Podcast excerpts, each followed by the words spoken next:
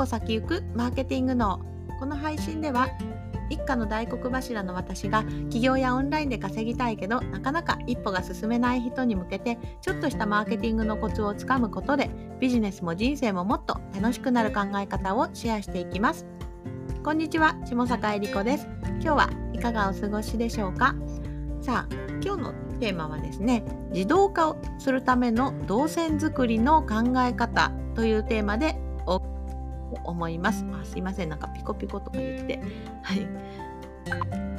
はい、失礼しました。ちょっとね、LINE が鳴ったんですけれども、入っちゃったかな。はい、このまま進めます。はい。で、えっと、いろいろね、巷ではもうね、情報が本当に多いですよね。で、そこでなんかいろんな方がいろんなことを言うので、きっと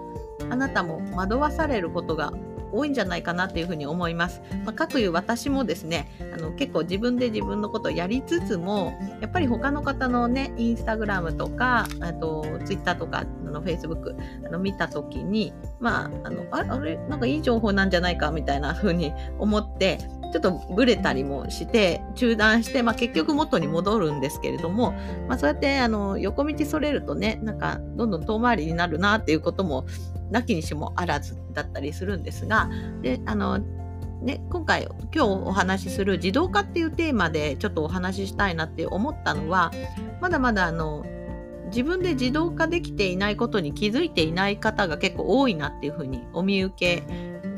られ見受けられたっていうのが一つの、きっかけですね。で自動化って何だっていうところですよね。あのどこまで自動化をするんだというところもそうだし何をもって自動化するのかっていうところも曖昧なんですよね。曖昧なんです。なのであのちょっと一つできていただけで自動化って言っている人ももちろんいるしフルパッケージでやって自動化っていうふうに言っている人もいるのでもう本当にどこの部分を取って自動化っていうのはあの本当はあの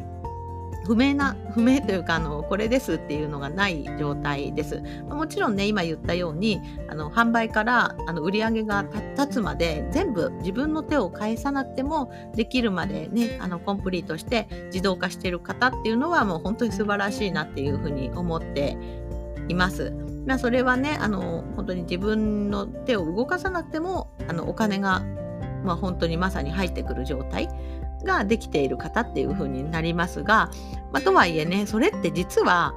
みんなね簡単ですよとかやった方がいいですよって言いますがあのやっぱりやるとなったら大変です。私もフルパッケージでと売り上げが上がる仕組みはもう作ってはあるんですけれどもやっぱりそこにはツールですね、えっと、具体的にはあのクリックファネルっていう LP をファネルを作成するあのページですねまあ、ファネルっていうのをまあ全部説明するとすごいあの大きくなっちゃうんですけれどもあのウェブページとかでお申し込みができるページランディングページなんて言ったりするんですがそれをクリックファネルっていうツールで作っています。でそれを使うと何ができるかっていうとオンライン決済ができるわけですね。でここでまず一つ自動化のポイントがありますね。あのお金を受け取るっていう面でそう私はちょっと当たり前にやってしまっているんですがお金を受け取るっていうのを時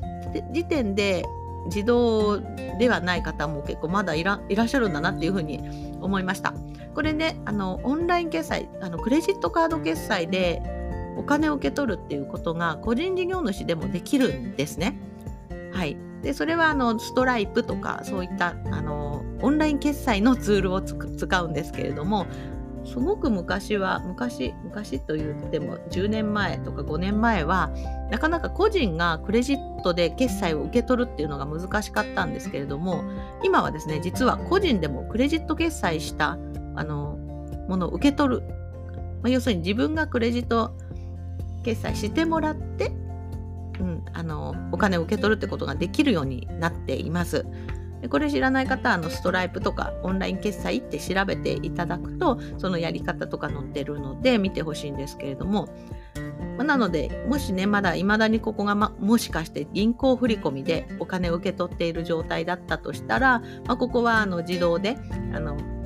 相手の方に即時ですね24時間いつでもあのオンラインでクレジット決済をしてもらうっていうところで一つの自動化ができますよね。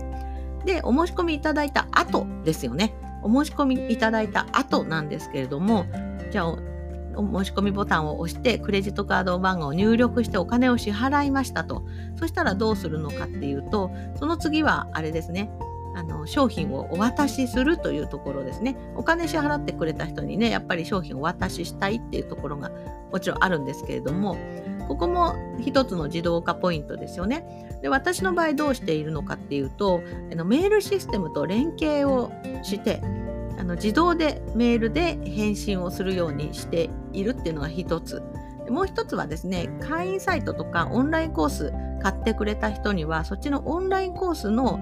方のからメールを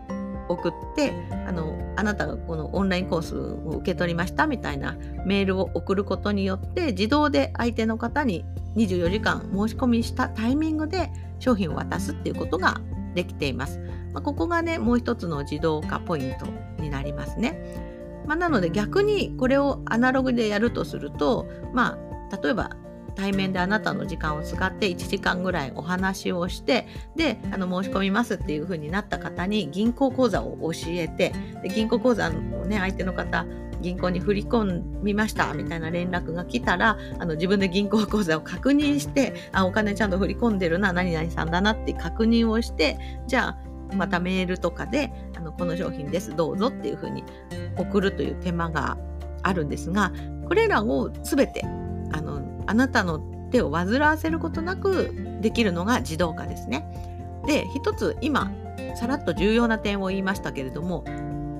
商品を売る時ですね売る時も実は自動化ができるわけなんですね。今私ねあのアナログの場合っていう紹介をした時にまるさんと会って対面で1時間ぐらい話してっていうお話をしたんですけどここがセールスですよね。大体の方は自分の商品販売する時にあのセミナー開いたりあの自分の時間使ってなんか Zoom でミーティングしたりして商品をオファーするっていう流れがあるんですがここさえもですね自動であのセールスを自動でやるっていうこともできるのが、まあ、自動化ですね。まあ、なのでそういう今言っただけでも3つもねあの自動化のポイントがありましたよね。1つはセールスするというところです。もう1つは決済の自動化。もう一つは商品をお渡しするところの自動化ですね。なのでここは私はあのセールスファネルを使うことによってセールスを自動化してオンライン決済を組み込むことによって決済を自動化してメールシステムを組み込むことによってあの自動で商品をお渡しするっていうことをしています。なのでここで少なくとも3つのツールを使っているということになります。でね、まあ、これいろいろツールも探し出すとあの本当にキリがないです。でちょっと少し前に面談した方とかもですねあのツール選びで迷ってしまって前に進めませんというふうにあのお悩みいただいたんですがもうねこれねもう決めるしかないですね。もうこれっていうふうにね決めるっていうのがすごく大事ですし、まあ、一番いいのはやっぱりうまくいってる人にそれ何使ってんですかって聞いて全部それと同じものを使うっていうのがもう決まっちゃっていいと思います。私もどうしてもあの、ね、目移りしてあのツールとかね面白そうなのがあるとあのチェックして分析を始めてしまうと結構時間を取られてしまうのであのそうすると自分のことが一切進まなくなってしまうのはあまり良くないなっていうふうに自分でも思うんですけれどもそういう時はねあのもうこれをするっていうふうに決めてあのそれをもうコツコツ組み立てていくっていう作業をすることが一番の自動化につながるんじゃないかなっていうふうに思っております。まあ、というわけで今日話した中で3つの自動化セールス、えー、セールス決済メールですねこの3つの自動化するだけでもかなり自分の時間が空くと思いますので是非あのまだやってない方はちょっと自分の流れですね商品販売の流れをチェックしていただいてあの1個でも自動化できるとこあるかなっていうふうに考えてみていただくといいんじゃないかなっていうふうに思います。はい。それでは今日もお聴きいただいてありがとうございます。また明日も配信していきますので気に入っていただいたらフォローしていただけると嬉しいです。まあ、自動化のことについてはあの私がすごく専門ですのであの、まあ、何かご相談ある方はあのお声掛けしていただければお力になれるかなというふうに思います。また自動化に関するコンテンツもですね多数出しておりますのでぜひチェックしていただければと思います。それではまたバイバーイ